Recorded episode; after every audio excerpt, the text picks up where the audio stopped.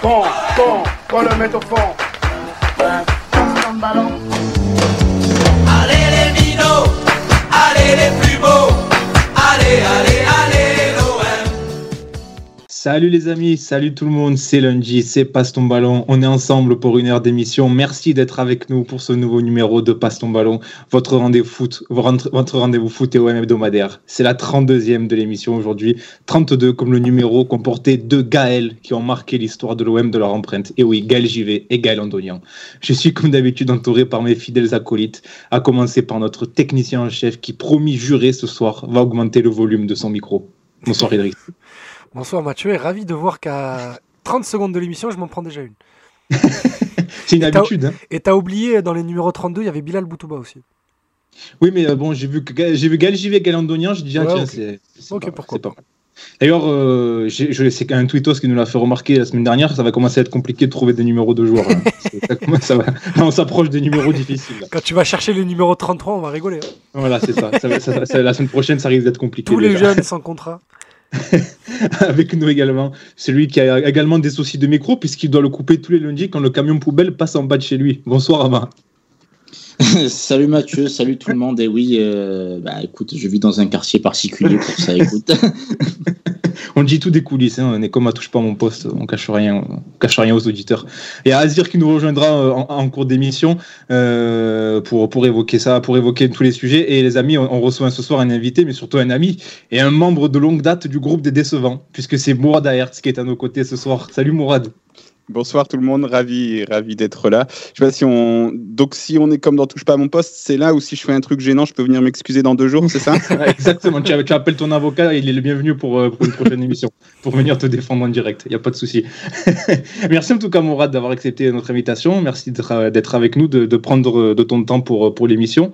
On va parler ensemble du projet de documentaire sur lequel tu travailles avec Benjamin Courne et Jean-Charles Debonneau notamment, qui officient tous deux avec toi chez, chez Football Club de Marseille. On salue tout le monde d'ailleurs euh, à la rédac là-bas. Et euh, un documentaire consacré à l'épopée des Minots, euh, cette équipe de gamins du coin qui, a sauvé l'OM de la disparition. Il a même ramené en Division 1 à l'époque, au début des années 80. Et on fête cette année les 40 ans de cette page historique du club et on va remonter dans le temps pour parler de, ce moment crucial dans, dans l'histoire de l'OM. Mais avant cela, messieurs, je vous propose de débriefer le match de samedi. La victoire de l'OM 3 buts à 1 à Reims. Le match de vendredi, pas samedi, vendredi. Comme quoi, on a l'habitude du samedi, mais c'était vendredi. La victoire de l'OM 3 buts à 1 à Reims, euh, avec un doublé de Payet et un but de Milik.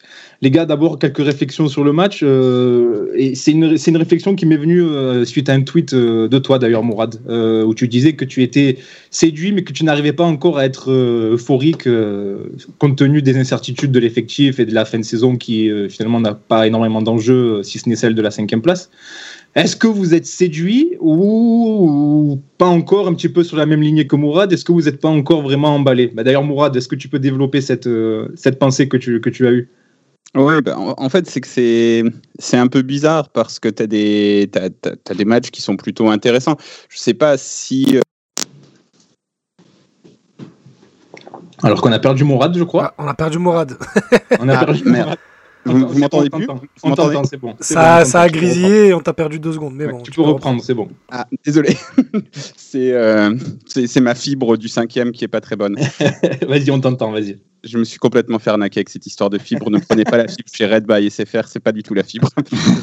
Mais euh, oui, donc en fait, tu vois, tu as des matchs, euh, voilà, ce match euh, à Reims par exemple, ou alors les matchs contre Rennes, contre Brest. En fait, c'est le genre de match, vu les scénarios, si tu joues quelque chose, bah, tu es feu, tu passes vraiment un bon moment, alors que là, c'est un peu plus symbolique. Moi, j'avais, j'avais quand même bien apprécié les, les, victoires dans les dernières minutes au, Vélodrome. Même là, contre Reims, j'ai apprécié.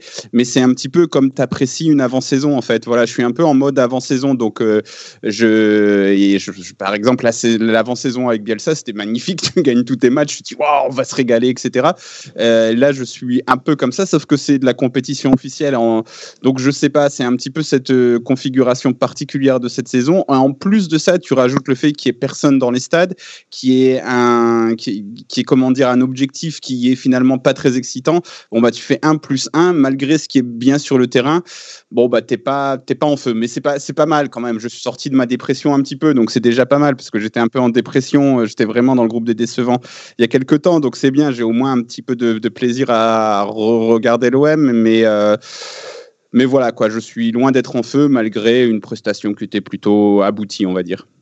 Que devient le groupe des décevants, messieurs? Est-ce qu'il a été officiellement démantelé?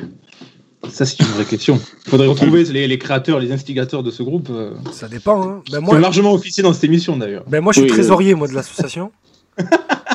Et- Ah, t'as quitté la confédération des adorateurs de la N2 de Nemanja Radonic. euh, Enfin, je sais plus exactement c'est quoi. les- mais tu sais, euh, moi je suis comme un député, euh, j'ai plusieurs mandats, t'inquiète, on se débrouille. Ah, on a un peu de temps. mandats, pour. On a un peu, on a un peu de temps, c'est pas grave. Mais sinon, euh, oui, comme je suis un peu comme euh, Mourad. Je, suis- je reste encore un peu sur ma faim, mais mais je prends, des- j'attends un peu plus les matchs euh, en fin de semaine qu'au début de saison, voire au milieu de saison. Oui, c'est euh, comme a dit euh, comme a dit Mourad, on est un petit peu sorti de la dépression L'OM est un petit peu sorti de sa torpeur. Euh, toi, Ama, tu, tu partages un petit peu cette vision aussi, ou est-ce que déjà tu commences un petit peu à, être séduit, à être emballé? Non, moi je suis emballé par euh, Sampaoli, clairement, mais ensuite, oui, pas emballé par la fin de saison, je l'ai déjà redit, cette fin de saison, pour moi, pardon, c'est surtout pour faire une revue d'effectifs pour la saison prochaine, donc en vrai, euh, qu'on finisse 5, 6e ou 7e, euh, je m'en fous, alors que les matchs de Coupe d'Europe me tiennent à cœur, mais là, c'est il faut vraiment qu'on parte sur une page blanche la saison prochaine, et de ce fait, le plan comptable m'intéresse vraiment très peu en cette fin de saison, mais euh, comme ça a été souligné précédemment, on reprend enfin du plaisir, tu te surprends de, de nouveau à serrer le point quand on marque un but, etc. Alors qu'on était tous amorphes et sous Prozac euh, pendant de très longs mois, euh, parce qu'on nous a servi bouillie sur bouillie euh, avec notre ami Villas-Boas. Donc là, on reprend un peu de plaisir, mais euh, je suis pas en train de, sauter au plafond, oui, c'est clair. Est-ce que cette fin de saison ne ressemblerait pas à un, vieux stage à Crans-Montana fin juillet euh, avant une première journée contre Bastiao et Viantono C'est vrai qu'il y a un petit peu de ce côté-là. Morad, tu le disais, euh, on en avait parlé dans cette émission, euh, ça ressemblait à un, grand laboratoire cette fin de saison. Il y a un petit peu de ça, ouais. Il y a un petit peu ce côté euh, avant-saison où finalement on est plus projeté sur ce qui va se passer dès août prochain que sur cette fin de saison, quoi. Ouais, voilà. Mais d'ailleurs, euh, Amaïs disait, on, je m'en fous un peu de la place à laquelle on finit. Moi, moi, je suis limite à me dire, putain, il faut pas trop qu'on soit cinquième, parce que moi, je veux faire la coupe des, la, la coupe des villes de foire, là, l'Europa League Ah, conférence. toi, tu veux faire la conférence, toi Ah ouais, j'en j'en rêve tous les jours. Ah oui, moi aussi. hein. je, je- je rêve de repartir à de, de repartir à Sarajevo. Je sais pas si vous avez déjà été à Sarajevo, c'est une ville extraordinaire vraiment. Et je me dis putain un petit match contre le FK Sarajevo et tout, ce serait magnifique. Moi, je, enfin même en tant que en tant que journaliste et amoureux de l'OM, je me dis putain si je peux me faire des voyages après le Covid, etc. pour suivre l'OM, aller dans des villes spéciales, etc. Putain, j'en- rêve sincèrement. C'est une des choses qui me fait le plus envie actuellement, euh, au- autant au niveau du Covid, de refaire des voyages dans des endroits bien plus excitants que, que, Madrid ou tu vois, les grandes capitales européennes. Bon, c'est un peu tout. Enfin, non, c'est bien, c'est bien. Je vais pas commencer. euh, je suis pas sorti des Bouches du Rhône depuis un an et demi, donc je vais pas commencer à faire le difficile. Mais, mais euh, voilà, j'aimerais beaucoup a- allier ce truc, ces, ces voyages, cette vraie Coupe d'Europe, des stades un peu champêtres, et puis avec de l'enjeu, avec potentiellement, tu te dis bon, ok, tu vois, peut-être que nos concurrents ce sera l'AS Rome ou tu auras peut-être un Everton ou un truc comme ça. Tu dis bon, on peut peut-être les battre, on peut peut-être aller gagner la, la- la coupe pour la première fois. J'en rêve trop. Donc en fait, ces matchs-là, des fois, je les regarde. À jamais les premiers, ouais. Bah oui. Voilà. Donc, ça, je- Mais est-ce que l'OM serait pas favori de cette coupe d'ailleurs? Ça serait franchement, il y aurait, il y aurait peut-être possibilité que l'OM fasse partie des favoris parce que il y aura très peu de représentants des, des- des grands championnats, si je dis pas de bêtises. Bah, ça sera essentiellement des Il clubs. faut- euh, Il- faut voir qui, qui y est, parce qu'il y a quelques semaines, je me souviens qu'il y avait, t'avais Liverpool, Dortmund, t'avais la Roma, tu disais, bon, ok, on fera dernier carré, c'est déjà pas mal. Mais euh, là, là, ça a changé, parce que Liverpool est un peu remonté au classement, enfin bref, mais euh, je pense que c'est. Euh, c'est en tout cas on serait parmi les en tout cas on aurait une vraie chance de la gagner parce qu'après la Coupe de France tous les ans on a une vraie chance de la gagner et puis ça fait euh, oui, voilà, ça fait oui. depuis 1989 qu'on l'a pas Oui. gagné donc Voilà, bon. exactement, exactement. Les gars, sur, sur le match de, de, de vendredi, euh, une constante qu'on a qu'on observe et qu'on a observé sur ces précédents matchs également, c'est les entames de, de rencontres qui sont un peu timides, un peu compliquées. On l'a encore vu ce, ce, ce vendredi. Est-ce que vous avez une explication Euh, Comment vous analysez ces débuts très timides où finalement l'OM ne prend pas forcément le jeu à son compte, subit même parfois par moment? Comment vous, comment vous l'analysez ça, les gars? Pas tous en même temps Eh ben, Ama, Ama est en mission poubelle. Mais euh, je sais pas. Très franchement, je sais pas. Je, je me, je me suis posé également la question. Mais, euh, mais voilà, je suis incapable de répondre pour l'instant. C'est- c'est com- c'est c'est compliqué parce que on a l'impression que l'OM euh, fait des deuxièmes mi-temps vraiment tambour battant, euh, les attaques Ouais. au pied au plancher et les, les entames de match sont à, à- à l'opposé. Et je- j'avoue que même moi, j'ai j'ai du, même moi, j'ai du mal à, à en fait, analyser ça. voilà, en fait, j'arrive pas à savoir d'un, d'un point de vue euh, logique parce que tu peux pas te dire qu'ils savent pas le faire. T'arrives, t'arrives pas, tu peux pas te dire qu'ils s'adaptent à l'adversaire parce qu'en soi, on prend le jeu à notre compte. Mais Donc, surtout qu'après le but, à chaque fois que tu encaisses l'ouverture du score, derrière, par contre, tout de suite, Direct. tu te mets en route. Oui, oui. Donc j'arrive, j'arrive pas à comprendre. Vraiment, j'arrive pas à comprendre. Ah, Il y a peut-être, il y a peut-être une explication, c'est qu'ils apprennent euh, des principes de jeu, ils sont en train d'intérioriser des trucs. Donc peut-être qu'en effet, lorsqu'ils rentrent sur la pelouse, bon, ils sont encore en, comment dire, ils sont un peu précautionneux, quoi. Ils se disent, bon, ok, Ouais. moi, faut que je sois là, faut que je sois là, faut qu'on fasse bien ça. Les, on connaît le fameux round d'observation de la Ligue 1, donc euh, l'adversaire en face ne se mouille pas trop. Donc bah du coup, tu, les, les deux forces s'annihilent un petit peu et au moment où l'une commence à, à attaquer un petit peu, l'autre euh, s'articule, euh, s'articule un peu organiquement, j'ai envie de dire naturellement. Tu te dis ah oui bah c'est vrai, c'est c'est ça qu'on doit faire et puis tu as, des espaces qui s'ouvrent, des choses comme ça. Mais ce qui est un peu surprenant, c'est qu'en effet on va on va faire que ça pendant pendant au moins un an, on l'espère. hein, mais c'est comparé à Bielsa et Sampaoli. Mais l'OM de Bielsa, en fait, ce- sa, sa- sa marque de fabrique, c'était d'ouvrir le, le score très tôt et de Oui, faire très mal à son ouais. adversaire très tôt dans le match. Donc c'est vrai que là, on est sur, une, sur des configurations complètement différentes.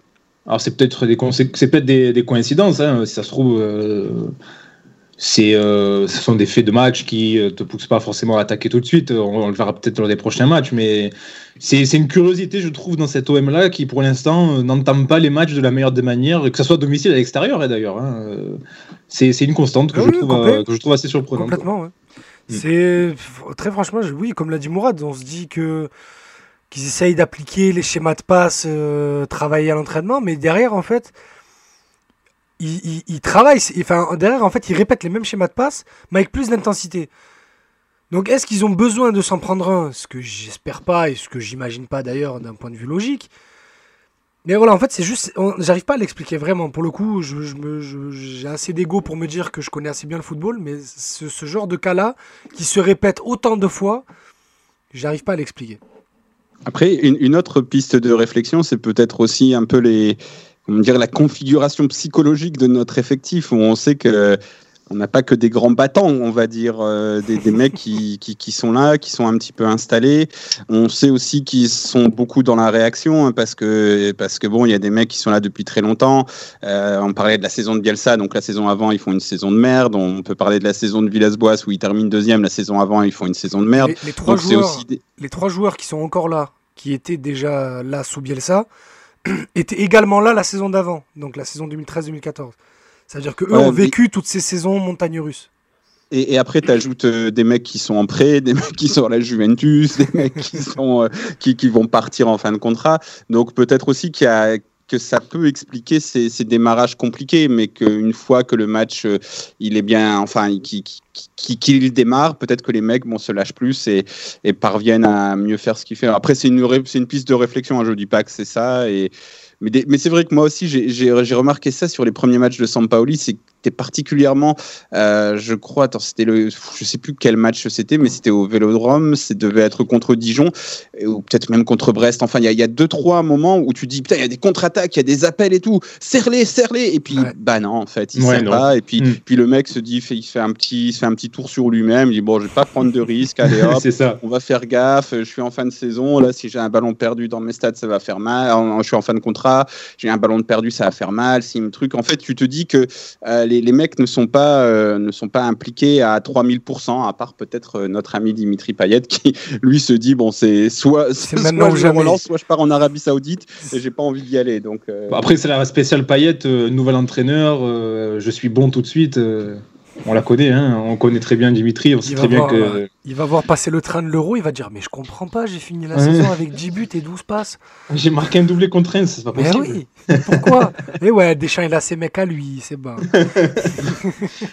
les- messieurs, rien, tout- rien à voir, et genre, je m'adresse aussi aux auditeurs, et preuve qu'on ne ment pas. Amayas avait bien coupé son micro parce qu'un camion poubelle était passé devant chez lui, et il est de retour. J'ai j'ai eu un combo euh, camion poubelle et Karcher. Je crois qu'il y a un combo d'un PM de la société de Richebourg, je sais pas, mais. Je pense, je pense que passe ton ballon dérange et qu'on essaie de nous mettre les bâtons dans les roues. Entre, Ah, la, j'ai été pris, en- pris en otage, c'est très frustrant, vraiment. entre la, la fibre dans le cinquième et les camions poubelles Ouais, dans le là, premier, ouais. ça fait du bien de vivre dans le centre-ville. hein. La municipalité nous en veut. les gars, une question qu'on peut lier à ce débat-là, c'est euh, plus globalement également sur les débuts de Sampaoli, des débuts qui sont réussis comptablement et aussi dans le jeu, puisqu'on a retrouvé un certain talent. Est-ce que ça vous surprend, euh, finalement, c'est euh, ce départ plutôt réussi de Jorge Sampaoli à l'OM Ama, comptablement, qui était Ouais, fait le retour. Ouais, honnêtement, oui, même si euh, j'aimais le travail de Sampaoli dans ses euh, précédents clubs et la philosophie qu'il veut inculquer à, à son équipe, sans que je sois dans la team euh, AVB fait ce qu'il peut avec euh, ce qu'il a, ce que je trouvais totalement débile comme raisonnement, mais je trouvais quand même que notre effectif était vraiment marqué euh, mentalement et je me suis dit que ça allait quand même prendre deux, trois matchs pour que la mayonnaise prenne. Surtout que voilà, on sait que les principes de jeu de Sampaoli sont assez exigeants euh, et demandent euh, pas mal d'efforts physiques et de compréhension tactique. Et non, non, je suis très agréablement surpris après avoir lui aussi en train de découvrir l'effectif. Je suis pas forcément d'accord avec toutes ses compos jusqu'à présent, mais voilà, lui aussi tâtonne, essaye des choses et je me répète, c'est vraiment prometteur hein, ce, qu'il fait euh, pour le moment. On a Ismaël dans le chat euh, qui nous dit euh, quelque chose qui corrobore un peu ce que tu dis, Amaya. Il dit la philosophie de jeu est tellement différente avec ce qu'ils ont connu avant. Je pense que ce sera totalement différent l'année prochaine. Effectivement, ça rejoint aussi ce qu'on disait avant sur le débat sur la question de- des débuts de match de l'OM. Les joueurs sont pas encore forcément euh, habitués. Peut-être que même eux sont surpris finalement hein, que ça prenne aussi vite. Euh, je sais pas ce que vous en pensez, euh, Mourad, Idriss. Est-ce que vous, ça vous surprend euh, ces, débuts qui sont, plutôt réussis? Ah non, absolument pas. Moi, je m'y attendais. Et puis, on voit des changements d'attitude de certains joueurs qui me plaisent beaucoup, qui me plaisent beaucoup, je pense notamment bah, à la rentrée de Rongier. Euh, c'est un peu tôt Excellente pour faire, euh, pour faire euh, un bilan, mais c'est un excellent, une excellente entrée en jeu après plusieurs semaines plutôt bizarres d'ailleurs, parce que j'en avais parlé la dernière fois. Mais Rongier s'entraînait normalement depuis un peu plus de trois semaines maintenant, depuis la dernière trêve internationale. Et il était juste indisponible pour les matchs. Donc on, on supposait avec Ryan, on en, on en parlait Ryan de Football Club de Marseille, que Sampaoli voulait pas prendre de risques, euh, histoire de pas aggraver la blessure, parce que peut-être qu'il comptait sur lui euh, l'année prochaine. Mais voilà, on était en, euh, en droit de m'interroger. J'ai bien aimé aussi la première mi-temps de Lucas Perrin, même, même si euh, même s'il est sorti très vite. Et, et puis voilà, franchement, même Milik aujourd'hui, a- vendredi, pardon, a participé un peu plus au jeu. Je le trouve un peu plus souriant aussi. Ce qui n'était pas donné au début, il pensait vraiment juste à son but. Là, pour le coup, je pense qu'il commence à bien connaître ses partenaires à 4 matchs de la fin. Et euh, du coup, je pense qu'il prend un peu plus de plaisir à jouer. Donc ça fait plaisir. Mais voilà, après, euh, comme on le disait à, son arrivée, on, est content que ça se passe bien. Mais euh, c'est le strict minimum. Surtout quand tu vois le calendrier, Sampaoli, il est arrivé après Largué et, et AVB, il a joué aucun gros, entre guillemets, à part Rennes. voilà. Donc c'est un peu logique. Peut-être pas, je dirais pas normal par rapport à la saison qu'on vient de vivre non plus, mais logique. Tu, puisque tu es paralysé sur les individualités en parlant de Rongier, je propose qu'on qu'on élise notre traditionnel phénomène et notre traditionnel fatigué du match. Euh, Mourad, est-ce que tu, euh, tu as un joueur que tu as envie de mettre en avant particulièrement sur, euh, sur cette rencontre? Bah, on est obligé. On est obligé de penser au même, oui, mais Ouais, on est obligé de, de- de penser à Payet qui, a été euh, qui a été bon, qui fait euh, deux, deux buts, une passe. Euh, donc euh, oui, voilà. Après, pour euh, continuer là-dessus et pour continuer sur Payet, sur ce que disait Idriss aussi, il y avait un truc, c'était euh, Alex Jacquin de, de la Provence était venu sur notre plateau et avait dit j'ai un peu peur que que- qu'en fait Sampaoli il, il, paye le fait d'être revenu trop tôt, c'est-à-dire que si tu as des défaites, etc., euh, dès, euh, dès le mois d'août prochain, on va te, auras ce passif-là avec toi. Et en fait, euh, bon, c'est vrai que j'ai un peu un sentiment comme ça de me dire, est-ce que en fait, ce, ce moment-là où ça se passe bien, c'est ce moment presque de grâce, est-ce que ça aurait pas été mieux de le garder pour septembre prochain quand ça compte vraiment quoi Et, et, et, donc c'est peut-être un peu idiot de se dire ça, mais par contre c'est peut-être un peu moins idiot. le courbis en moi est ressorti. c'est peut-être un peu moins idiot de se dire. T'es sur la bonne euh, pente, Mourad. T'es sur la bonne pente. voilà. Est-ce que ah, est-ce que c'est peut-être euh, est-ce que c'est ces réactions que là un, joueur comme Payet a On sait que Payet bon voilà c'est sinusoïdal et qu'à un moment il a une réaction positive et puis après ça ça redescend. Il y a d'autres joueurs où on se dit bon bah là ils sont pleins de bonne volonté et euh, ils l'ont maintenant et tu te dis bah est-ce que en fait c'est pas gâcher leur élan de, de, bonne volonté, leur euh, capacité bonne volonté? C'est un peu comme dans les RPG et tout. Ils ont des matériels les mecs ils ont des ils ont des barres d'énergie, ils ont des barres de bonne volonté et elles sont assez réduites. Est-ce que là, on n'est pas en train de gâcher la bonne volonté de Payet, etc. dans, une fin de, dans une fin de saison où ça sert pas à grand chose, et l'an prochain, quand ça va servir à quelque chose et qu'on va repartir, les mecs ils vont, ils vont recommencer à bouder, à dire ouais, mais on travaille trop, ouais, mais euh, euh, là ça marche pas. Au bout de deux matchs, euh, ils vont perdre, perdre foi en leur coach, etc. Bon, voilà. Mais après, bon, je, je pinaille. Payet a été bon, et puis c'est peut-être aussi une mauvaise habitude chez moi de toujours voir le mal qui arrive surtout quand il s'agit de l'OM. Mais voilà, donc le phénomène, je dirais Payet parce que voilà, Payet, Lirola aussi a plutôt été bon. Lirola était bon, ouais. Lirola était bon. Idriss, tu parlais de Rongier aussi, euh, qui fait une belle entrée. Qui fait une belle euh, entrée, mais pas de quoi le mettre euh, phénomène du match. Non, non, non, non, plus.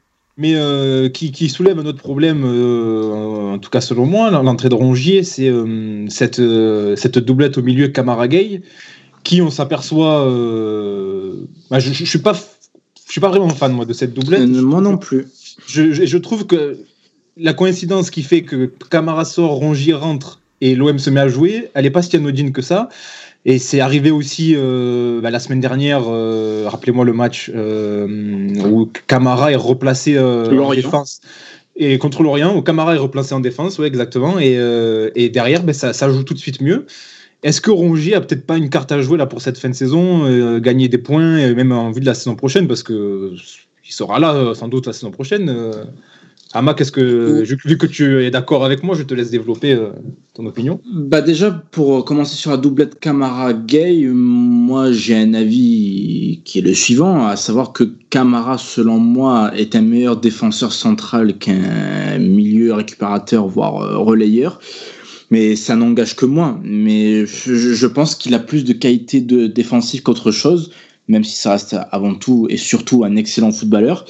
Et hum, concernant Rangier, oui, le Rangier euh, des six premiers mois, il a totalement et le niveau et le profil euh, pour euh, s'intégrer dans le système de jeu de Sampaoli. Est-ce que c'est pas la meilleure mi-temps de Rangier, le meilleur match de Rangier alors qu'il a joué qu'une mi-temps cette saison? Bah, en même temps, il a, ah, cette saison, il, a tellement été catastrophique cette saison que oui. Non, le Rangier, de par son activité, euh, euh, sa capacité à faire des passes, etc., il sera très utile. La seule chose qui lui manquerait, et qui lui manque toujours euh, depuis qu'il est arrivé à l'OM, c'est d'être décisif dans les 30 derniers mètres. Chose qu'il n'a que très rarement fait finalement, que ce soit au niveau euh, des buts ou même euh, des passes décisives ou même des avant-dernières passes. Mais euh, je trouve, j'aimerais bien le voir, en tout cas, associé à Gay justement. Gay, limite, je le trouve même meilleur quand il est libéré de Camara. Peut-être que ça n'a pas de lien de cause à effet, mais disons que ça fait deux matchs d'affilée où c'est comme ça, quoi. Donc, je euh, je sais pas ce que vous en pensez. Bah, en tout cas, dans le chat, Bachi c'est d'accord avec toi parce qu'il nous dit Camara et Gay se gênent limite. Et c'est vrai qu'il y a peut-être euh, peut-être un conflit de profil, si on, si on peut dire euh, si on peut dire ça entre les deux. Et Rémi aussi est d'accord. Rémi dans le chat qui nous dit la sortie de Camara a fait du bien. On avait un dispositif trop défensif. Donc, euh, ouais, comme, euh, comme, comme, on le disait, peut-être qu'Orongi a une carte à jouer, messieurs, pour cette fin de saison et, même, même, même peut-être pour la saison prochaine. Euh, un fatigué du match, les gars? Peut-être quelqu'un qui a été, qui a été moins, moins, moins en verbe ce, ce vendredi? Juste, Mathieu, juste pour finir sur. Juste pour finir sur, sur Pape Gay, je, je, je, le disais je l'ai rapidement évoqué en, en début d'émission, mais je le dis souvent quand on regarde les matchs avec Ama, c'est que je trouve que Pape Gay est- est- reste très limité pour l'instant dans l'utilisation du ballon. Je trouve excellent la récupération, excellent dans la première relance dans les petits espaces, mais dès qu'il a un peu d'espace et dès qu'il doit un peu plus prendre le jeu, prendre le ballon, il a beaucoup plus de mal, il est beaucoup plus limité. Voilà, c'est juste on peut changer. Maintenant après pour le pour le fatigué, euh, Alors, il y en a du Tovin dans le chat. ah euh, mais franchement ouais, c'est la euh, réponse facile. Je cherchais un deuxième euh, histoire de de, de changer, mais il y a personne qui mérite vraiment euh, cette Bah ouais, appellation. en vrai, genre même un mec comme ouais, Nagatomo qui a été il a fait son décrié, match. euh, fait ses matchs en ce moment, hein, donc euh, Il a fait son match, ouais, donc euh, ouais, bah oui, bah, réponse facile, Tovin. hein. Des fois, il n'y a pas Mourad, besoin de tu faire souscris compliqué. à... Mourad, tu souscris à l'option de Tovin euh, fatigué du match euh, Ouais, On en ouais, parlait ouais, hors antenne. euh, c'est... Ouais. Ouais, voilà, il n'y a pas, y a pas grand chose à dire. Mais comme euh, voilà, je vous disais hors antenne, pour moi, j'ai une ligne de conduite avec Tovin. C'est que Tovin, en fait, c'est c'est un peu une arme finale dans un, dans, un collectif qui est bien rodé. Donc, euh, si, si ton collectif il est bien rodé et qu'il peut se passer de son travail euh, collectif, du travail collectif de Tovin pour que Tovin soit juste là pour euh, tenter ses, ses 5-6 derniers gestes et te mettre. euh, un but de passe décisive, bon bah ça passe. Mais si par contre tu as besoin de son travail collectif, là tout de suite, euh, son apport, il est vite remis en question, quoi, on va dire. Et je pense que c'est un petit peu la carrière de Tovin. Donc, d'un côté, il est, je pense qu'on est souvent trop, trop dur avec lui parce que des mecs qui mettent 80 buts, 40 passes décisives à l'OM, ça court pas non plus les rues, même si donc voilà, lui, il a fait beaucoup de saisons en tant que titulaire, mais il a des saisons où il a des feuilles de stats assez hallucinantes. Mais euh, voilà, il est là pour les stats. Après, les stats, c'est important aussi dans le foot d'être là en tant que finisseur. Mais, euh, mais, mais en fait, c'est un calcul euh, apport, euh, apport-perte. Qu'est-ce qui t'apporte et qu'est-ce que tu perds en l'ayant sur le terrain?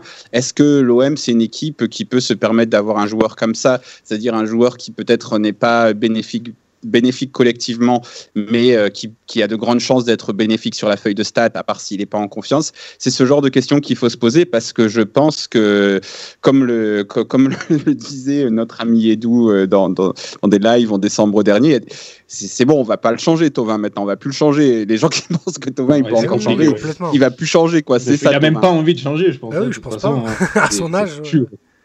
Ouais, voilà, donc, euh, donc, donc voilà, c'est- pour ça, c'est pour ça que si tu le gardes, bon, bah, tu vas te dire, bon, bah, il va encore falloir faire avec lui, même si encore falloir faire avec lui, ça veut dire qu'il va peut-être te mettre des buts, mais bon, voilà. Mais Ouais, oui, mais sur ce franchement, je match-là, suis, prêt, il est- je suis prêt à prendre euh, 5 à 10 buts de moins sur la saison si c'est juste pour plus le voir.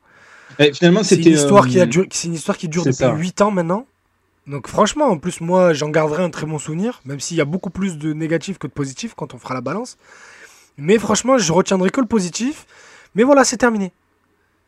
Finalement, en fait, le, problème, c'est que, hum, pour conclure sur Tovin, là où la crainte de le perdre, c'est finalement un peu la crainte de l'inconnu, parce que tu sais pas ce que tu vas avoir derrière et tu te dis euh, qu'est-ce que je perds et qu'est-ce que je gagne. Tu sais très bien ce que tu vas perdre, c'est- pas ce que tu vas gagner. ouais, non, mais au Des fois, le célibat, euh, c'est pas mal. non, Après 8 ans de vie commune Bah avec non, une meuf, mais moi, tu si elle te saoule, tu la dégages.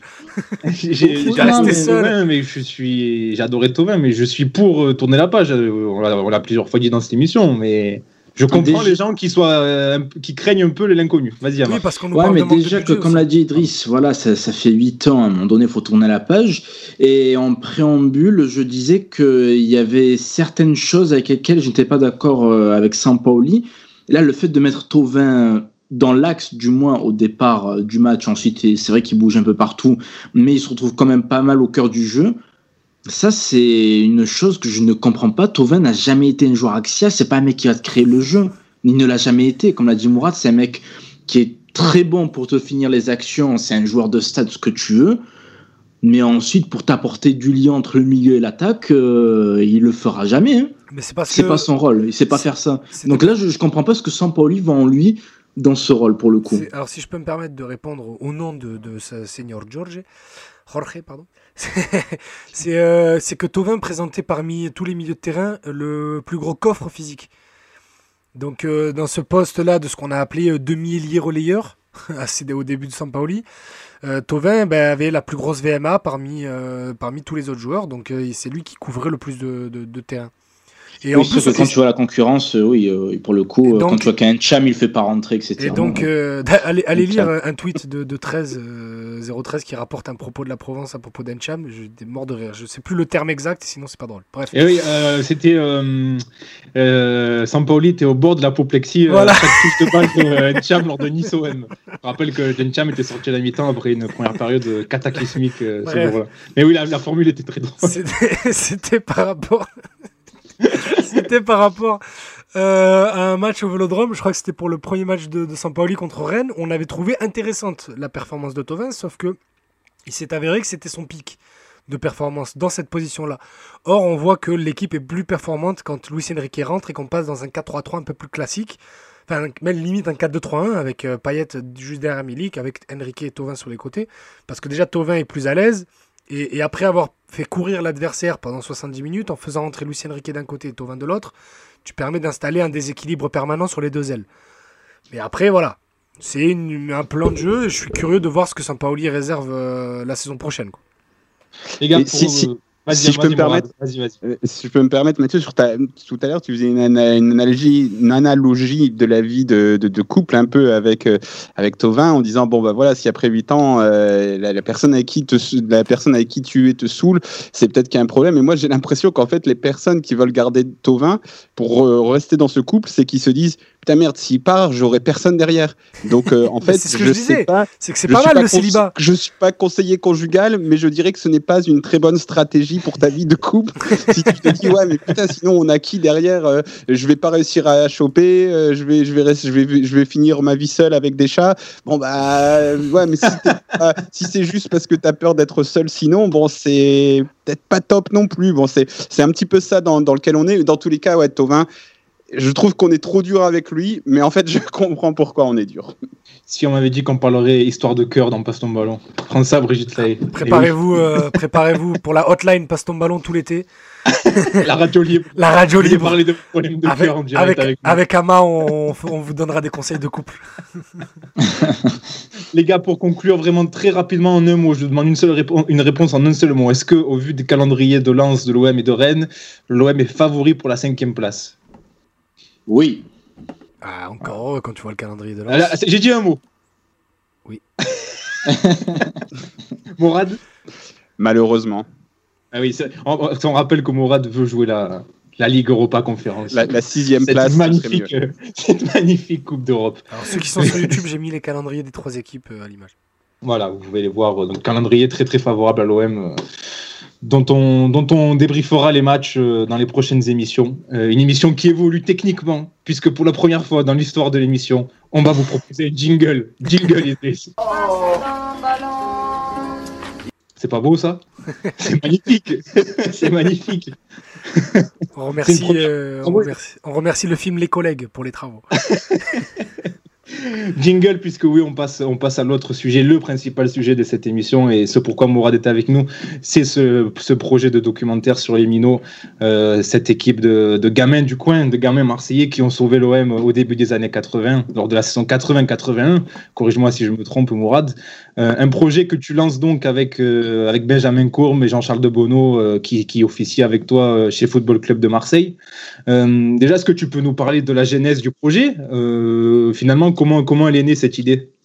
Oui, et Julien Lafont aussi, qui est, qui est réalisateur de, de documentaires. et excuse-moi, je l'ai oublié. Oui. Oui, J'avais sans qui on aurait des oublié. images très moches, je pense. Bon, Ben, c'est se servir d'une caméra, mais bon, si c'est moi qui m'occupe des caméras, je, ce serait pas très beau.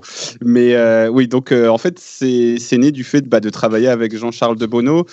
C'est euh, faire, un, faire un documentaire, c'est un truc qui, qui, m'intéressait parce que je m'intéresse à. J'essaye d'élargir au maximum le spectre du métier de journalisme, de, de journaliste, et le documentaire, c'est un truc qui m'intéresse, mais euh, mais voilà, l'idée, elle est née, elle est pas mal née de, Jean-Charles de Bonneau, avant, après l'émission, qui te raconte ce qu'il a fait.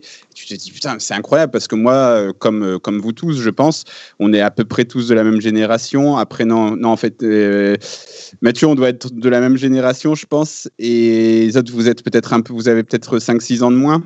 Euh, euh, oui, oui, Oui, comme la calvasse, euh, comme la calvasse en, en- en- témoigne. En témoigne, Mais- oui.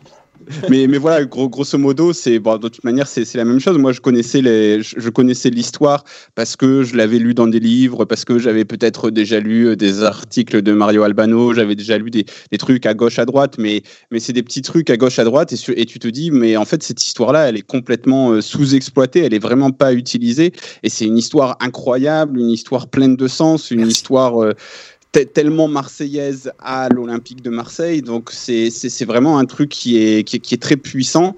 Et puis bah toi tu travailles pendant deux ans avec Jean-Charles de Bonneau qui te dit ah, quand on sortait du, du, à Sochaux, qui te raconte ses anecdotes de, de fou, tu te dis bon ok. Et le moment où donc le moment où, euh, où, Benjamin et, Julien se sont dit bon on va faire des documentaires, on va essayer de lancer une boîte de prod pour faire des documentaires. Et je lui dis bon bah il faut qu'on fasse ça et donc c'est comme ça qu'on est parti faire ça. Et euh, Jean-Charles, ça fait euh, ça fait un an que je lui dis bon, il faut qu'on fasse un truc ensemble.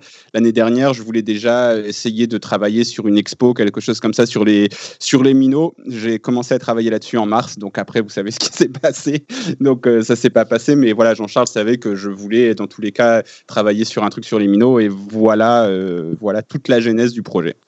Messieurs, le crack est enfin là. Bonsoir Azir. Bonsoir tout le monde. Comment ça va, dire Ça va, ça va, impeccable. On a le ventre plein, donc ça va. Azir, euh, on, t'a pas entendu pour débriefer le match. Euh, tu nous en, tu nous en voudras pas, j'espère. Euh, même si on a, on a, été privé de tes analyses de, de haut vol, mais bon. En tout cas, merci d'être avec nous, euh, Azir. Merci de nous avoir rejoints.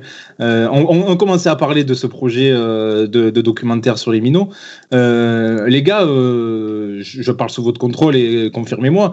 Quand on a vu le premier tweet de Mourad, rappelez-vous, dans notre conversation, on s'est envoyé le tweet, on s'est dit, mais il faut qu'on fasse une émission tout de suite. qu'est-ce que, ça vous inspire ce projet, les gars? Bah, moi, à l'image de ce qui a été fait par pour, par exemple, pour le film sur Gunnar Anderson, je trouve que c'est une excellente initiative. Je regrette que le club ne soit pas à l'initiative de ce genre de choses, car c'est l'histoire de l'Olympique de Marseille. Je te coupe rapidement, Ama, je, je, te redonne la parole dans 30 secondes. On a mis, on a mis dans le chat YouTube euh, le lien ProArchi, euh, parce que c'est euh, basé sur un financement participatif, tu, tu en parleras, Mourad, après Amaïs, euh, pour euh, contribuer à la création de ce documentaire. Et, ah, Mourad, tu nous, tu nous expliqueras à quoi servira cet argent juste après après. Euh, je te redonne la parole, Ama, vas-y. Ah, pas de souci. Oui, donc je disais, je déplore que ce genre d'initiative ne soit pas réalisée par l'Olympique de Marseille, car c'est l'histoire du club. Mais en revanche, je suis très content de voir euh, que des structures euh, comme celle de Mourad, justement, contribuent à comment dire, valoriser préserver et transmettre l'histoire de l'OM qui est très riche et cette période des minots est assez méconnu, je pense, surtout euh, au niveau de la nouvelle génération. Il est important de, faire comprendre que l'OM est passé tout proche de la catastrophe quasiment dix ans après avoir disputé son premier match européen. Ça semble fou de dire ça, mais c'est une période charnière de l'histoire de l'OM. Alors, comme je, comme je le disais, euh, Mourad, vous avez lancé un, une cagnotte sur, sur euh, une cagnotte pro Arti pour récolter des fonds euh, donc qui serviront euh, à euh, notamment acheter des images d'archives. C'est bien ça. Ouais, voilà, c'est principalement ça, 80% ça, parce que ça, ça coûte cher les images d'archives en fait, et après, en plus, tu as des prix différents selon que tu utilises euh, ces images d'archives pour faire des, des, diffusions en festival, à la télé. Il euh, y, a, y, a, plein de, y a plein de, de, de, de, formules différentes et ça coûte très cher, et puis c'est impossible de faire un, un, documentaire sur une équipe des années 80 sans avoir euh, des images des années 80. Donc, il y en a pas mal de dispo, donc c'est pas mal pour revenir, euh, parce qu'Amaïs parlait de, du, docu sur Gunnar aussi, euh, qui, était une excellente idée et qui en fait, c'est pas tout à fait ça qui m'a donné l'idée, parce que j'avais déjà ça en tête, mais c'est vrai que c'est toujours inspirant de voir des gens qui font ce, genre de projet. Et euh, bah, lui, il avait déjà, je pense, beaucoup moins d'images, parce que Gunnar, c'était euh, bah, les années 50. Dans les années 80, tu as déjà un peu plus d'images. Donc voilà, grosso modo, c'est pour payer les images d'archives. Et puis, si c'est euh, possible aussi d'avoir un budget pour, pour la musique, pour les contreparties aussi, parce qu'il va falloir qu'on qu paye, qu si on organise des, des projections, louer la salle, etc., des choses comme ça. Mais euh, en très très très très grande partie, c'est les images d'archives. On a Cisco dans le chat qu'on embrasse qui nous dit Moi-même, j'étais très jeune, mais c'est grâce à eux, vu des yeux du cœur de mon père, que j'ai aimé l'OM. Ça me fait penser à une question, les gars. Euh, pour nous qui sommes plus jeunes, euh, bah tiens, Azir, vu que tu nous as rejoint, je vais te donner la parole pour, pour que tu nous donnes ton ressenti. Pour vous, qu'est-ce que, dans votre, dans votre imaginaire, dans votre esprit, qu'est-ce que représente cette équipe? Parce que je voulais, moi, je vous dis pour moi, j'avais l'impression que c'était euh, bien plus vieux que ça, en fait. Pour moi, c'était dans les années 60, 70. euh, Alors, je sais pas pourquoi, hein, mais euh, c'est une équipe finalement dont on parle pas souvent. Euh, Azir, toi, dans ton esprit, cette équipe, elle représente quoi? Elle, représente beaucoup de choses. Ça m'a toujours, cette période m'a toujours intrigué, de manière générale. Comme tu as dit, j'ai l'impression que c'est une, une période euh, qui est pas assez mise en avant par le club. Et peut-être que ça peut se comprendre parce que c'était une période quand même euh, douloureuse parce que l'OM aurait pu disparaître à ce moment-là. Mais c'est une période qui m'a toujours euh, intégré, euh, intrigué pardon, par rapport à Jean-Charles de Bonneau à l'époque de OMTV. qui, je crois avoir vu un, petit truc par rapport qui rappelait un peu cette période-là. Et moi, parce qu'on, bon, après c'est un contexte particulier évidemment, mais on dit souvent, très très très souvent que l'OM et les jeunes c'est impossible, que ça n'est pas partie de l'ADN du club, etc. Mais au final, euh, euh, les gens, euh, les joueurs qui ont permis de sauver ce club et d'enchaîner sur la période la plus, la plus belle, la plus belle page de l'histoire de ce club, c'est des jeunes issus du centre de formation qui, deux ans auparavant, ont gagné la Coupe Gambardella. Et ça, ça fait plaisir, en même temps, de savoir que c'est des Marseillais, des gens issus du centre de formation, des jeunes joueurs issus du, centre de formation, du cru, qui ont l'OM dans le sang, entre guillemets, qui ont permis à ce club de, survivre et de faire en sorte d'enchaîner sur une, une page exceptionnelle qu'on a tous en tête. Même si on était très très jeunes à ce moment-là, mais ou pas, pas, né, ou pas né du tout, mais voilà, ça marque en vérité peut-être le début de quelque chose de, de, de même si évidemment le contexte était particulier. Idriss qui commence à faire de l'urticaire parce qu'il ne parle plus.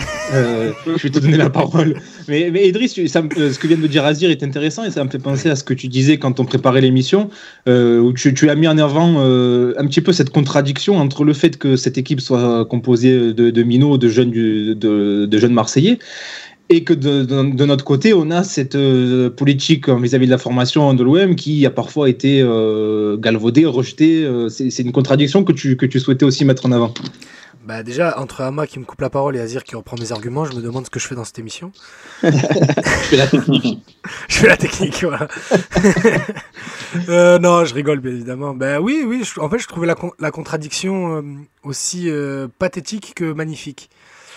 Ben, parce que, euh, parce que oui, ces, ces, joueurs-là ont sauvé le club. Ils l'ont pas juste sauvé, sauvé pardon, de la relégation en, en Détroit à l'époque. Ils l'ont sauvé euh, financièrement, euh, en, en termes d'identité aussi. Donc, c'est pour moi, pour moi, c'est la période la plus importante de l'histoire du club devant les années 90. Et je trouve euh, scandaleux, euh, voire même criminel, euh, le, travail de mémoire qui est fait euh, par l'OM autour de ça, enfin par le club. Et c'est vrai, Azir a, a- raison. Moi, elle m'intriguait beaucoup euh, par OMTV parce que Jean-Charles de Bonneau en parlait beaucoup. Parce que Michel Floss aussi, qui participait à beaucoup d'émissions, qui était ancien recruteur de l'OM, euh, en parlait beaucoup aussi. euh, ils en parlaient, ils citaient des noms. Des noms que j'avais jamais entendus, des Roland Gransart, des Caminetti. Et derrière, bah, c'était les débuts d'Internet, donc enfin les débuts, les débuts de la démocratisation d'Internet. Donc il y avait plusieurs sites qui se créaient un peu à gauche à droite, et derrière on se renseignait sur ces noms-là. Je me renseignais sur cette époque des minots. J'avais 10, 11, 12, 13 ans. Et, et oui, j'ai été euh, fasciné. Et moi, je suis, j'en avais parlé avec Mourad quand j'avais participé à, à Débat Foot Marseille. Je suis heureux, enthousiaste, euphorique à, l'idée de, de, de voir ce documentaire se réaliser. Ama, qui voulait poser une question aussi, je crois. euh, je te laisse la parole, Ama. Vas-y. Oui, non, je, voulais poser une question à Mourad qui a donc eu euh, l'occasion de discuter avec les principaux euh, protagonistes. On parle des minots, mais moi j'aimerais bien connaître la genèse parce que je, je- me répète, donc l'OM, dix ans en arrière, disputait son premier match européen, a eu entre-temps des grands joueurs comme Marius Trésor, etc. Et comment en aussi peu de temps on est passé de l'Europe à, à une quasi-relégation en Détroit et, et à une quasi-banqueroute? Euh, ce- ce- ça m'intrigue énormément. Juste, Bah, on- juste, juste, Mourad, juste avant que, avant que tu démarres, c'est juste pour dire que dans l'équipe qui descend, il y a, y a Marius Trésor et Didier Six qui vont aller derrière à la, à la, à la Coupe du Monde 82 avec l'équipe de France qui va faire demi-finale, tout ça. Donc, on, on descend pas avec une équipe de, de peintres, hein, loin de là. Oui, exactement. Il y avait Linderoth aussi, qui me semble, qui était un très bon joueur suédois. Et en fait, tu démarres la saison où tu descends en euh, limite en tant que prétendant au titre, et puis tu finis par descendre. Et toute la saison, on te dit non, mais tu peux pas descendre, ça va, t'es l'OM. Enfin, vous connaissez ça. On l'a tous vu, c'est c'est ces grandes équipes qui, qui en fait euh, font des saisons catastrophiques.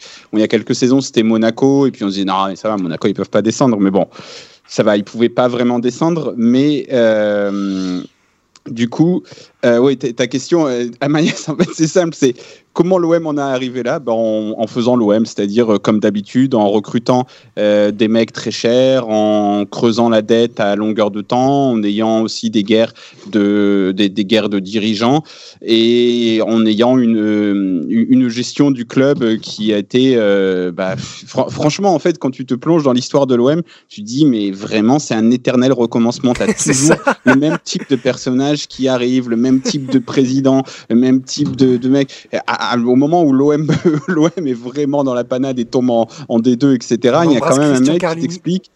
Christian Carlini, voilà, qui t'explique qu'il va aller chercher des, qu'il va aller chercher des financements au Venezuela par un Ah, les groupe- Bolivars, oui, j'allais t'en parler.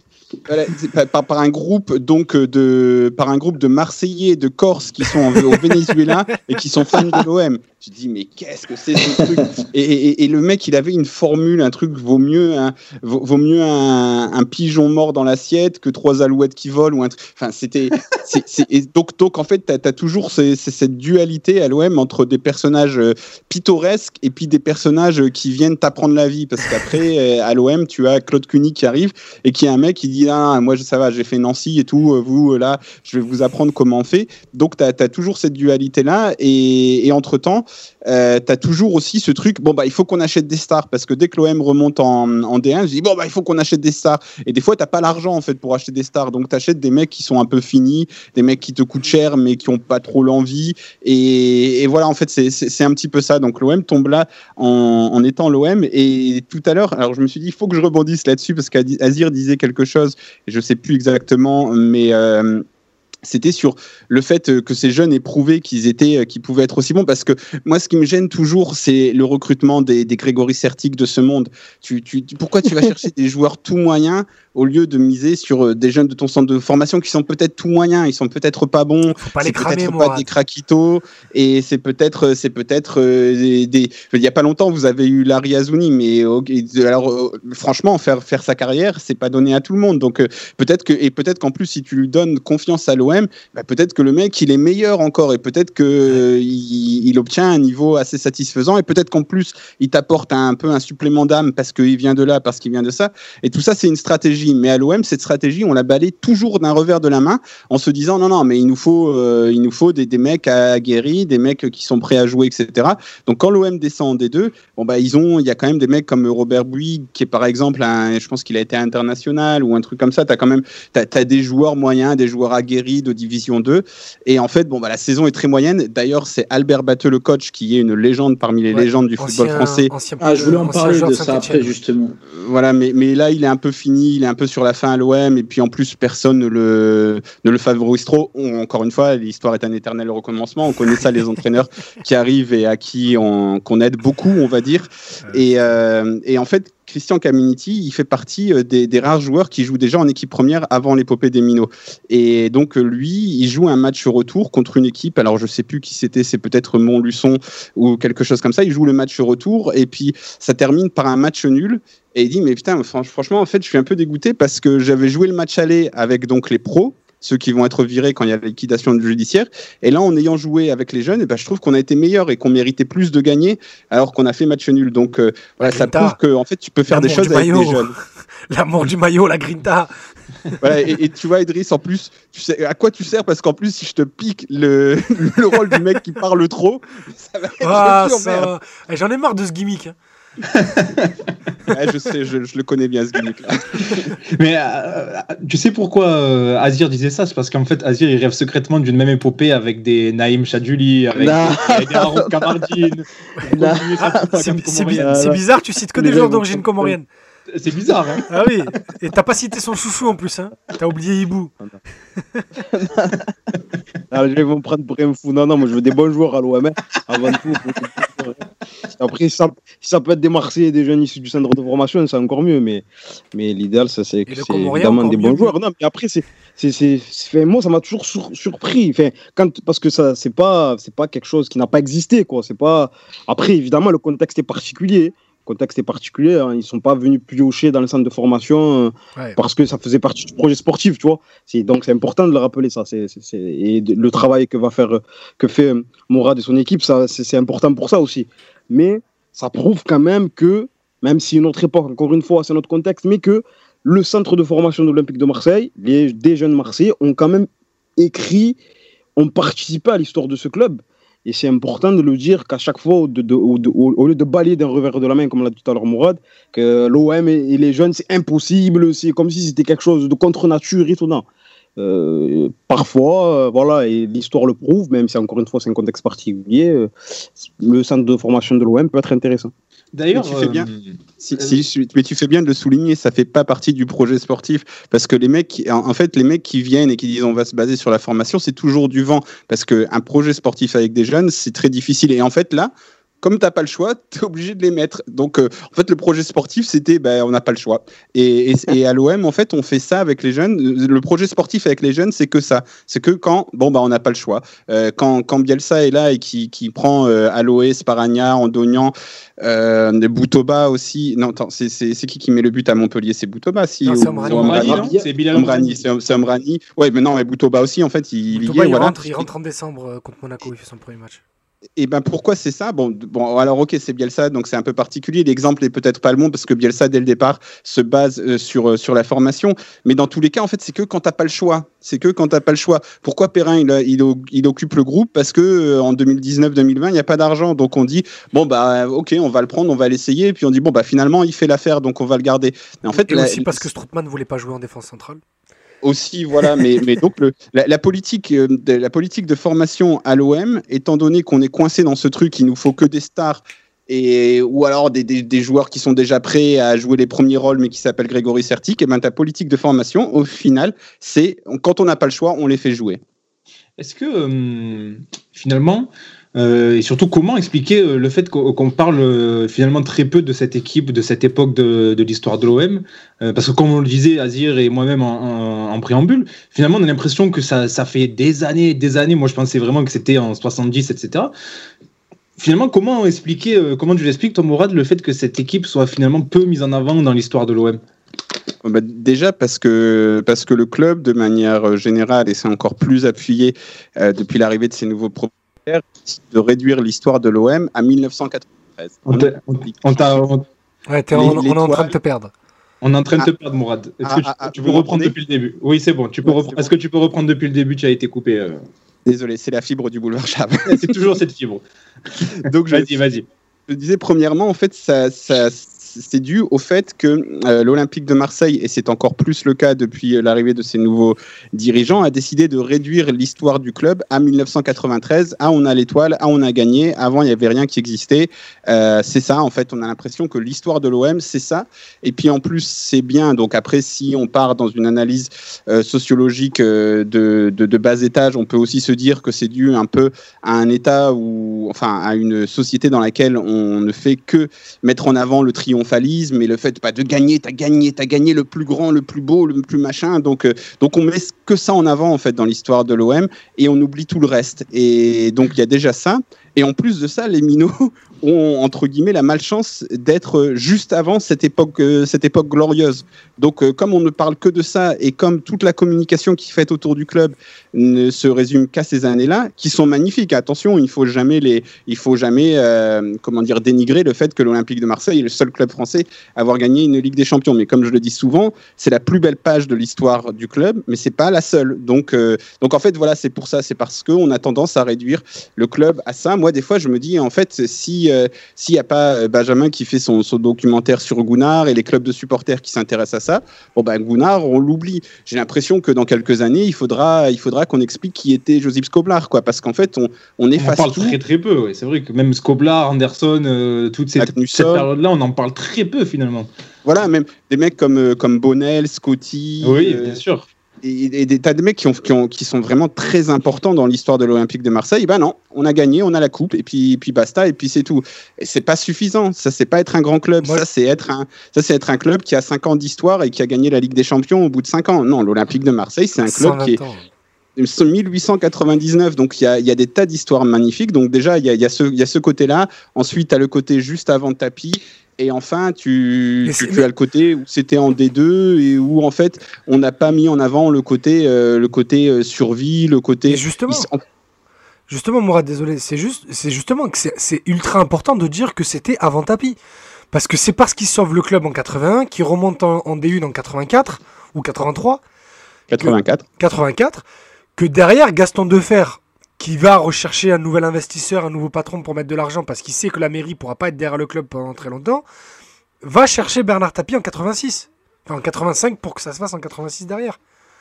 Donc il- Mm, il- oui. c'est c'est ça qu'il faut dire, c'est que si derrière il y a eu Tapie, l'épopée Tapie, la Ligue des Champions 93, tout ça, c'est parce que les minots ont sauvé le club 5 ans avant.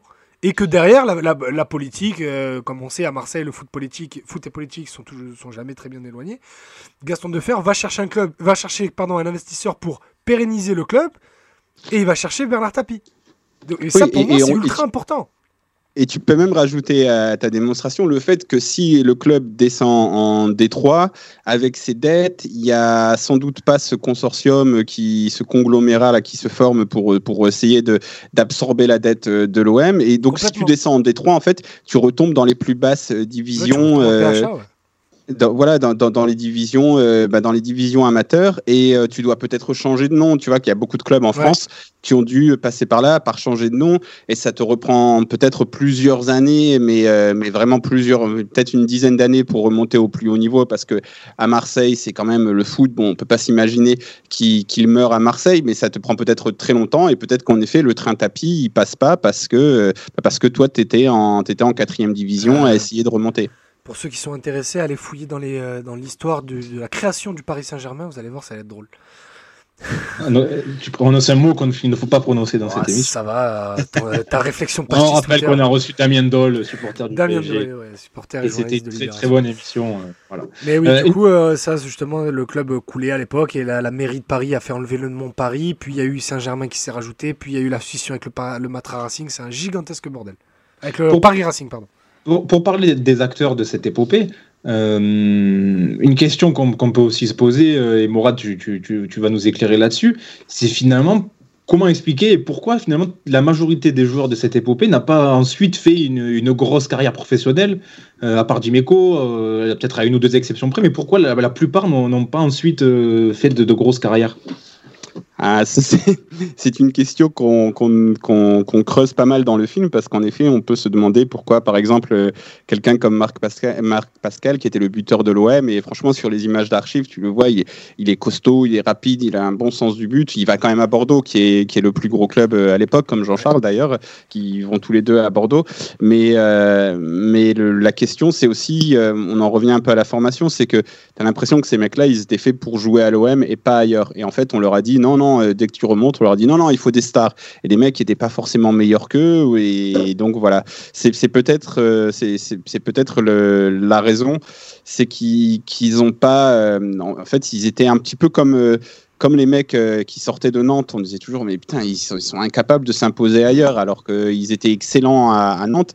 Et je pense qu'il y avait, je pense qu'il y avait un peu de ça, qu'ils étaient faits pour faire leur carrière à l'OM, et qu'on, qu'on en, mais qu'à un moment on n'en voulait plus en fait. Et, et finalement, euh, Eric Dimeco, et c'est peut-être un peu le seul, euh, entre guillemets, rescapé qui, qui ensuite qu'on retrouve dans l'air tapis. Et encore, parce Euh, qu'il il a été poussé vers la sortie plusieurs et fois. encore, Dimeco, oui, parce qu'il s'est rattrapé, il s'est accroché à cette place. Il a pas, on lui a pas donné cette place, Eric Dimeco, il s'est accroché. hein. Quand il part en prêt à, à Nancy ou je, je sais pas où derrière là, avant de revenir à l'OM, c'est Nancy son dernier prêt. Avant, avant de revenir, euh, Tapi est pas loin de, vouloir le, mettre de côté, même quand il est à l'OM, qu'on est champion et euh, tout ça, euh, début de saison 80, au début de saison 91-92, après la finale de Paris, il se blesse. Et Bernard Tapie dit bon, ben on a Jean-Christophe Marquet qui est, très bon, qui est plus jeune, donc on va pousser Eric vers la sortie. Eric, jusqu'au bout du bout, il s'est fait sa place. Hein. On lui a jamais donné. Je pense que c'est le fait d'avoir reculé qui lui a, fait gagner du temps de jeu à l'OM, parce qu'Eric, dans cette équipe des minots, il était ailier. Alors, pour faire, pour faire la, hum, une rapide euh, une la genèse de cette équipe, donc qui démarre, euh, tu me corriges si je me trompe, Mourad, euh, face à Grenoble, à domicile, lors de la 29e journée, dans une des deux à 18 clubs. Donc il y avait 34 journées, Et, Donc, et à euh, deux groupes aussi. à deux groupes. Donc voilà, encore très compliqué. euh, les charmes de- des divisions inférieures françaises dans les années, euh, dans les, dans les années folles. Euh, donc qui démarre par une victoire face à Grenoble et ils finissent en fait la saison en boulet de canon parce qu'ils font six matchs et ils sont invaincus. Voilà, et, ils ba- et- et ils battent notamment Montpellier qui finit champion et qui monte, euh, qui, qui monte en D1. Ouais, voilà. Et, et le, le truc, c'est qu'il devait. euh, C'était la victoire à deux points aussi à l'époque et qu'il fallait euh, que l'OM prenne minimum trois points pour être certain de, de se sauver. Et en fait, ils en prennent, euh, il me semble, donc ça fait. C'est trois victoires et trois nuls, donc ça fait 6, 9. Donc ils font ça, par, enfin, ils multiplient par trois. Et puis surtout, ce qui est important pendant ces matchs, c'est que le public revient au stade, le public qui, mesure, qui ouais. était qui, qui avait un peu déserté, qui était un peu déprimé, enfin qui était voilà en mode Prozac euh, comme on comme on l'était il y a pas il y a pas si longtemps, ils reviennent et puis bah, petit à petit ils se prennent d'affection. Et, j'ai- parce que j'écoutais, je sais pas si c'était votre dernier podcast ou celui d'avant sur la dépression dans le foot et je pense que c'est ça qui manque aussi dans le football, c'est d'avoir envie de s'accrocher à une équipe, de croire en elle et de et de pousser derrière elle quoi qu'il arrive. Parce que on parle de, de Florian Thauvin par exemple, Florian Thauvin, on n'a pas envie de pousser derrière lui parce que euh, peut-être à tort, hein, parce que moi je suis pas, je pense vraiment qu'on est un peu trop dur avec lui, mais, mais on n'a pas envie de pousser derrière lui parce qu'on se dit bon bah pff, je sais pas dans son attitude tout ça je me reconnais pas, euh, je me reconnais pas dans l'histoire euh, du club actuellement, dans, dans ce qui ce qui est écrit, ce qui est fait. Ce qui était Alors- tout l'inverse de cette équipe. quoi. Voilà, c'est exactement ça. C'est que là, c'était tout l'inverse. C'est que tu te disais, mais c'est- des minots, c'est des Marseillais, ils sont là pour sauver le club et ils s'arrachent et ils perdent pas. Et il y a quand même un peu de talent parce que c'était pas que des, que des bouchers. Il y avait quand même quelques mecs qui savaient vraiment bien jouer au ballon dans cette équipe. Et bah voilà, c'est ça. C'était cette histoire. Et donc, ces six matchs, il y a beaucoup de monde qui va même te dire, euh, les minots, c'est ces six matchs-là, c'est la fin de saison, c'est on sauve le club. euh, Il y a rien que nous, rien que les minots et Roland Gransart qui était, euh, qui était coach-entraîneur. Ça aussi, c'est un truc qu'on voit plus trop euh, de nos jours. Voilà, entraîneur-joueur, ouais. je suis ouais. désolé. Coach Et, euh, c'est un peu pareil. ouais, ça non, ça non plus, on le voit pas toujours des fois. c'est une histoire différente. Mais euh, voilà, entraîneur-joueur. Et, et voilà, il y avait que des minots. Et il y en a beaucoup qui te diront les minots, c'est ces six derniers matchs et pas autre chose. Mais après, ça continue quand même. Idriss, tu voulais rebondir. Mais je voulais rebondir sur euh, l'identification dont parle Mourad. C'est que euh, moi, c'est important pour moi de, dire, d'expliquer en fait notre passion pour le football au-delà du jeu. C'est que voir le 4-3-3, voir du tiki-taka et des contre-attaques en transition rapide, c'est très bien, je m'amuse bien. Mais ce qui fait notre amour de l'OM, c'est parce qu'on on est Marseillais et parce qu'en grandissant, on, a reconnu certaines valeurs dans cette équipe qui nous ont rappelé les valeurs humaines que l'on a en grandissant dans cette ville. C'est parce que ce club représente la ville. Et donc, on a, on a ce besoin d'identification à laquelle auquel pardon, on se rattache, qui permet pardon, de, de- de- rationaliser notre, notre passion pour ce sport et pour cette équipe. Et c'est exactement ce que dit Mourad, c'est que là, au début des années 80, tu as une équipe de Marseillais, exclusivement, ou presque, parce qu'il y avait un ou deux joueurs qui n'étaient pas, qui pas des minots, qui représentent ce- cette ville et ce club et qui va le sauver. Donc derrière, il y a même une dimension héroïque, au-delà de juste d'avoir une équipe de minots. Donc franchement, c'est pour ça que pour moi, c'est la page la plus importante de l'histoire du club, c'est parce que déjà, ce qu'elle arrive à faire sportivement, de sauver le club et derrière de construire la suite qui va arriver dans les années 90, elle marque le, le, le- le- un, un point ultra important dans l'identi- dans l'identité marseillaise au niveau du football. Azir Ama, je sais qu'on vous a pas entendu, que vous écoutez religieusement depuis tout à l'heure. Est-ce que vous avez peut-être des questions, euh, des remarques euh Je vous, je vous envoie en laisse, profondeur. là. euh, je, je laisse Azir. euh, Azir, je t'envoie en profondeur, là. Ensuite. Moi, moi, moi, j'ai, une question, oui, par rapport à certains, dont Roland Gransart, dont vous avez parlé il y, a, il y a quelques instants, qui se sont installés dans le club en tant qu'éducateurs, en tant que recruteurs pour le centre de formation. Roland Gransart a été entraîneur de la réserve, directeur du centre de formation de l'OM. Il est resté au club Est-ce pendant très que- longtemps après. ouais. Ouais, pendant, pendant, pendant très longtemps. est-ce que euh, dans leur pratique professionnelle, dans, par rapport à- au travail que tu as pu faire, euh, que tu vas, tu vas faire, etc., il y, a, il y, a cette, euh, il y avait cette volonté de leur part de transmettre ce qu'ils ont connu en tant que joueurs et qui ont sauvé le club en tant que joueurs issus du centre de formation en tant que Marseillais. Il y avait cette volonté de transmettre ça aux jeunes qu'ils avaient ensuite sur leur, euh, euh, sur leur responsabilité en tant qu'en tant qu'éducateur ou responsable euh, de la formation.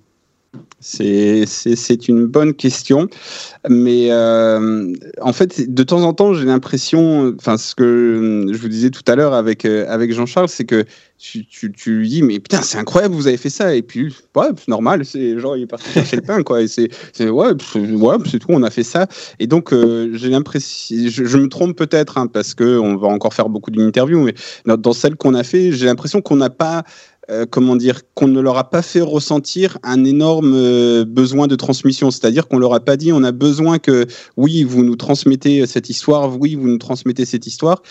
Euh, donc les mecs, en fait, ils ont juste fait, ils ont, ils ont juste fait leur boulot derrière, et ceux qui leur ont fait transmettre que cette histoire était importante, c'était euh, c'était ceux qui étaient dans les tribunes à l'époque et qui, qui, leur, euh, qui, qui leur en parlent encore 40 ans après. Mais c'était incroyable ce que vous avez fait.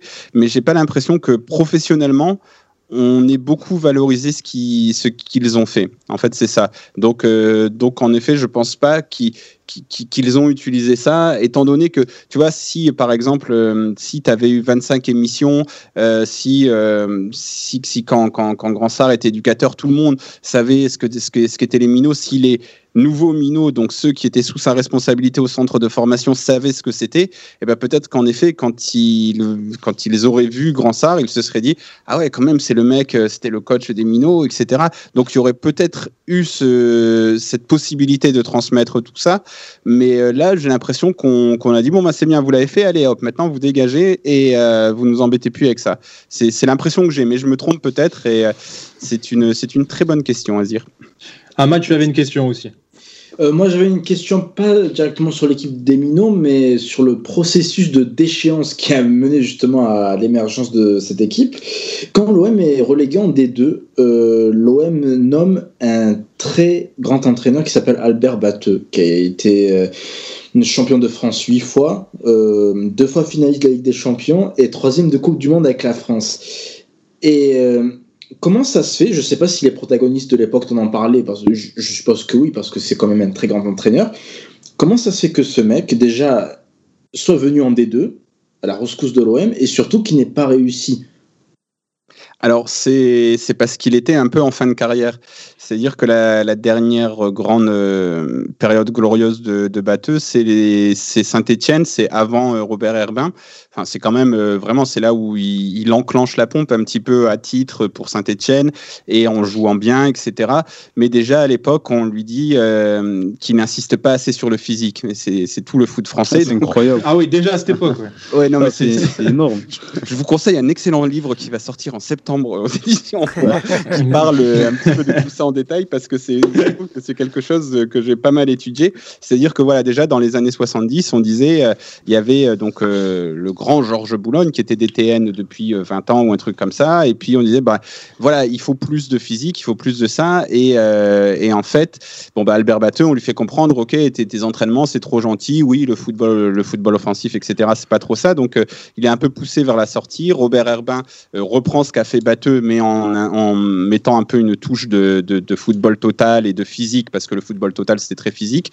Et, euh, et puis, il va à Grenoble, ensuite, il me semble, Albert Batteux. Et puis, Albert Batteux, en fait, fonctionne un peu par amitié. Il me semble qu'il vient à l'OM déjà parce que l'OM, c'est une place forte. Donc, ça, ça, permet aussi de rappeler à tout le monde que en 1980, l'OM, c'est déjà l'un des plus grands clubs français Ah oui, et en, ayant, en m'étant plongé dans les archives, les, présentateurs télé, il y en a même certains qui disent euh, sans doute le plus grand club euh, de football français, parce que c'est déjà le recordman de, de titres en Coupe de France, etc. Et donc voilà, il vient déjà pour ça, pour l'attraction du club, de la ville. Et puis, euh, et puis voilà, ça doit sans doute être par amitié aussi, mais ça fonctionne plus parce que il n'est pas très écouté. Euh, on le respecte pas beaucoup en fait. On le traite un peu comme un, comme un, comme un fossile quoi. 63 ans déjà à l'époque. hein. Ouais, mais euh, 63 le, le palmarès, moi je suis choqué d'entendre ça. En fait, Oui, c'est l'un des plus grands entraîneurs de, Ouais, ouais. de l'époque. Oui, mais à l'époque, t'as- à l'époque, il a déjà 63 ans quand il arrive à l'OM et je, je suis devant là. La première équipe entraînée, c'est en 51, c'est le Stade de Reims où il est resté euh, 14 ans. Et donc du coup, en 81, ça fait déjà 30 ans qu'il entraîne. Donc tu sais, en plus, euh, au, au niveau social aussi en France, dans les années 80, il y avait ce truc du renouveau, de, il fallait un peu tourner la page euh, euh, de tout. tous les vieux, là, tous, les, tous, les, tous ceux qui avaient profité des 30 glorieuses pour, pour, euh, pour s'affirmer et prendre des places, fallait les faire sauter. C'est aussi à l'époque où Mitterrand arrive au pouvoir, bon bref. Mais du coup, voilà, c'est euh, c'est aussi une période comme ça où les jeunes prennent un peu plus de... s'affirment un peu plus et disent, bon, ben le vieux, euh, voilà. Non, mais vous savez aussi comment c'est à Marseille, parce qu'apparemment, il est aussi un petit peu moqué de temps en temps. Enfin, il n'y a, il y a aucun respect quoi, pour sa personne. Et c'était un, et c'était un gentil, vraiment, c'était quelqu'un de, de gentil, c'était un amoureux du foot. Et Amaïs a totalement raison de dire que c'est l'un des plus grands entraîneurs français. Oui, Enfin, complètement. pour moi, ça devrait être euh, notre, euh, notre Johan Cruyff, quoi. Albert Batteux, ça devrait être notre Johan Cruyff, parce que c'est un mec qui avait des idées sur le jeu, qui avait une idée de ce que devait être le jeu, de comment on devait le pratiquer, euh, de, de ce que ça devait représenter pour le public. Sa manière de gérer les joueurs aussi, c'était très avant-gardiste. Mais euh, lorsque tu arrives dans un club où euh, bah, les joueurs sont déjà de moindre qualité parce que tu descends en D2, où, euh, où on n'est pas très sympa avec toi, où il y a des ricanements à gauche, à droite, et où en plus de ça, tous les trois semaines, on te dit que tu vas tomber en liquidation judiciaire, bon bah très rapidement, ça peut mal tourner. C'est ce qui s'est passé pour lui en fait. Pour conclure euh, avec toi, Mourad, deux dernières questions.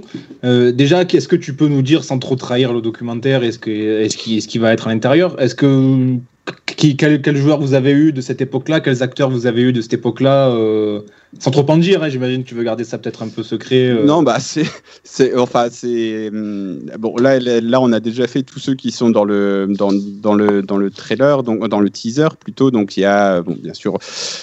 Jean- Jean-Charles, José Anigo, Eric Dimeco, Michel Floss et, euh, Roland Gransart et tous les autres sont déjà, euh, enfin Jean-Charles a déjà pris contact avec eux et, euh, c'est en fait ce qu'il faut se rendre compte aussi, c'est que c'est des, c'est vraiment, c'est vraiment des collègues au sens, au sens premier du truc quoi. C'est que que Jean-Charles il appelle quand il veut Christian Caminiti et moi, je, je- je- je raconte ça parce que je me dis bon, c'était quand même, tu vois, c'est quand même un mec euh, qui était qui était entraîneur encore au Red Star il y a pas très longtemps, qui a été formateur, qui a été capitaine de cette équipe, etc. Et une fois, on, on a un invité qui nous fait faux bon et Jean-Charles dit ah ça va, je vais appeler Christian. Il dit ouais ça va, j'arrive. Et c'est c'est- c'est-à-dire que en fait au niveau des acteurs de cette époque, Jean-Charles il prend son téléphone et mec dit oh bien sûr ouais ah tu viens quand? Et puis après il se voit et il se c'est je sais pas, on a été voir euh, Marcel de Falco qui était un excellent joueur. Ça s'est terminé en, séance de coup franc euh, sur les buts à Montolivet. Donc c'est, euh,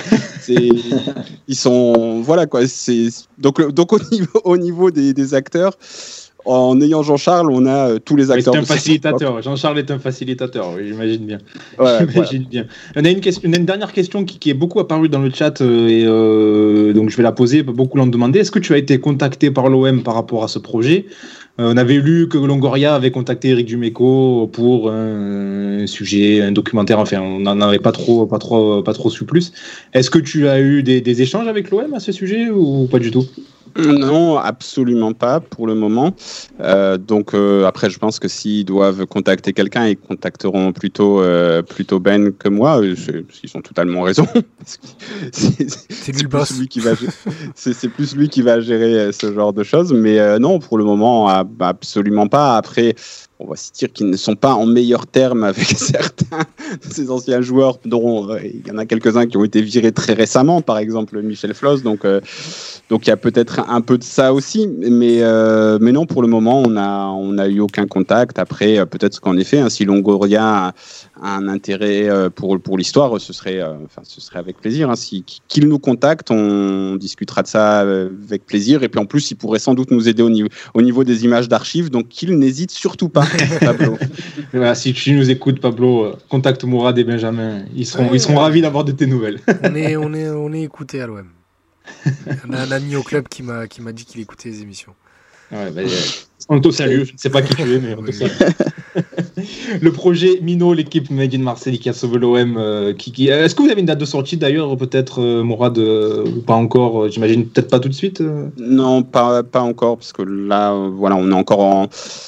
Là, on est dans les archives après avoir fait l'amorce au niveau des interviews, de l'écriture. Donc, on est, on, on pense que ce sera plutôt pour l'automne, quoi, septembre-octobre. D'accord, d'accord. Donc vous avez déjà récolté euh, quasiment 60% de la somme. Euh, donc n'hésitez pas, n'hésitez pas à vous rendre sur le site ProArty. On va vous partager le lien sur, sur Twitter pour que vous puissiez contribuer à, à, à ce projet-là. Comme le dit Ama d'ailleurs, euh, je sais qu'Ama tu le dis très souvent, vous ne, pouvez, vous ne pouvez plus aller au stade. Donc si vous voulez euh, participer à la vie de l'OM hein, de près ou de loin, n'hésitez pas à soutenir des projets comme celui-ci. Ouais, je, je l'ai fait avec plaisir et comme j'ai fait avec plaisir aussi pour le film Gunnar, je me répète, de Benjamin Poté. Je suis très heureux de voir ce genre d'initiative lancée par euh, Ouais. des gars indépendants, vraiment. Euh, moi, en plus, qui suis, euh, moi qui suis un fou d'histoire en général, je, je recommande, je n'ai pas l'occasion de le dire beaucoup dans d'autres émissions, parce qu'on parle d'autres choses, mais j'invite tout le monde à, à- à se jeter sur tout ce qui est écrit de la main de d'Alain Pécheral, qui est un, historien de l'OM, et un journaliste euh, de la Marseillaise pendant très longtemps. Bref, il a fait plein d'autres choses. Il, a passé sa vie à, écrire sur l'OM, et tout ce qu'il a écrit, tout ce que vous, vous devez savoir sur l'OM, vous le trouverez dans les écrits d'Alain Pécheral et aussi tous les jours euh, chez Mario Albano dans la Provence. Voilà, donc n'hésitez pas à soutenir ce projet. On va, on va le poster sur Twitter. N'hésitez vraiment pas. C'est un beau projet et qui, qui met en valeur l'histoire de l'OM. Et je pense que ça va valoir le coup. Merci Mourad en tout cas. Merci d'avoir été avec nous. C'était un plaisir. Euh, Et puis tu reviendras euh, bah, donc du coup euh, dans quelques mois pour ton bouquin. pas de souci. Bon, ça concernera pas exclusivement l'OM, mais euh, ce sera, avec plaisir. Et en tout cas, bravo, euh, bravo à vous, parce que ça, se développe bien et c'est de, plus en plus intéressant euh, ce podcast. Et puis. Puis après, en plus, euh, c'est c'est pas c'est c'est pas dérangeant que ce soit fait par des personnes que j'apprécie euh, plutôt que des personnes que j'apprécie pas. Les fameuses courbettes dont on parlait en, hors émission.